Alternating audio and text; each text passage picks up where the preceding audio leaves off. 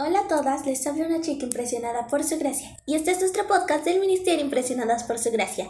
Y estás escuchando Reto de Lectura 365, una mujer impresionada por la palabra. El día de hoy, mayo 11, nos situamos en nuestro día 131 de este reto de lectura, al que corresponde leer Segunda de Crónicas capítulos 11-14. Roboam estaba consciente y alerta del peligro de ser atacados por Israel. ¿Estamos nosotras alerta del peligro que están, a las que están expuestas nuestras familias, nuestros esposos e hijos diariamente en este mundo de tinieblas? ¿Estamos levantando defensas alrededor de ellos a través de la oración a nuestro Dios? Podemos ver dos cosas. La primera es que Robam habitó en Jerusalén y edificó ciudades para defensa de, en Judá. Y la otra es que también reforzó las fortalezas y puso comandantes en ellas, y provisiones de víveres, aceite y vino. Y puso escudos en las lanzas en todas las ciudades, y las reforzó de gran manera.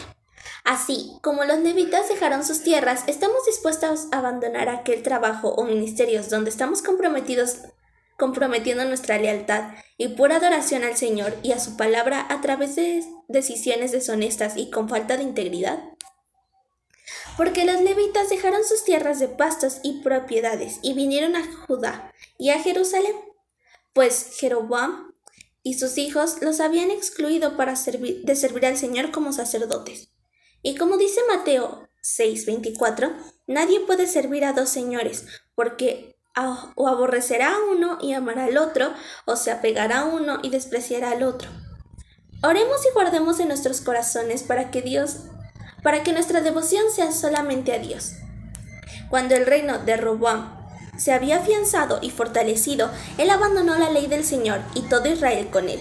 Aunque nos otorga el perdón por nuestros pecados, nos permitirá experimentar a través de las consecuencias lo que es servir al servicio a otros dioses. Se han humillado, no los destruiré sino que les concederé cierta libertad y mi furor se derramará sobre Jerusalén por medio de Sisac, pero serán sus siervos para que aprendan la diferencia entre servirme a mí y servir a, a los reinos de los países. Que tu juventud o timidez no sean un pretexto para no prevalecer en contra del mundo y sus mentiras. Tu fortaleza, tu valor e identidad provienen del Señor, y se juntaron con él hombres indignos y malvados, que prevalecieron sobre Robam, hijo de Salomón, cuando Robam era joven y tímido y no pudo prevalecer contra ellos. No luches contra Dios y su voluntad para tu vida, sus propósitos prevalecerán. Oh hijos de Israel, no luchéis contra el Señor, Dios de vuestros padres, porque nada lograréis.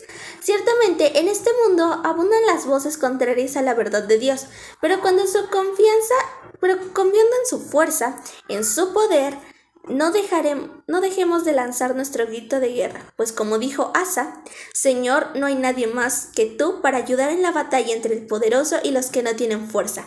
Ayúdanos, oh Señor Dios nuestro, porque en ti nos apoyamos y en tu nombre hemos venido contra esta multitud. Gracias por escucharnos en este bello día. Nuestra oración es que Cristo viva en tu corazón por la fe y que el amor sea la raíz y el fundamento de tu vida y que así puedas comprender cuán ancho, largo, alto y profundo es el amor de Cristo. Hasta luego, bendiciones.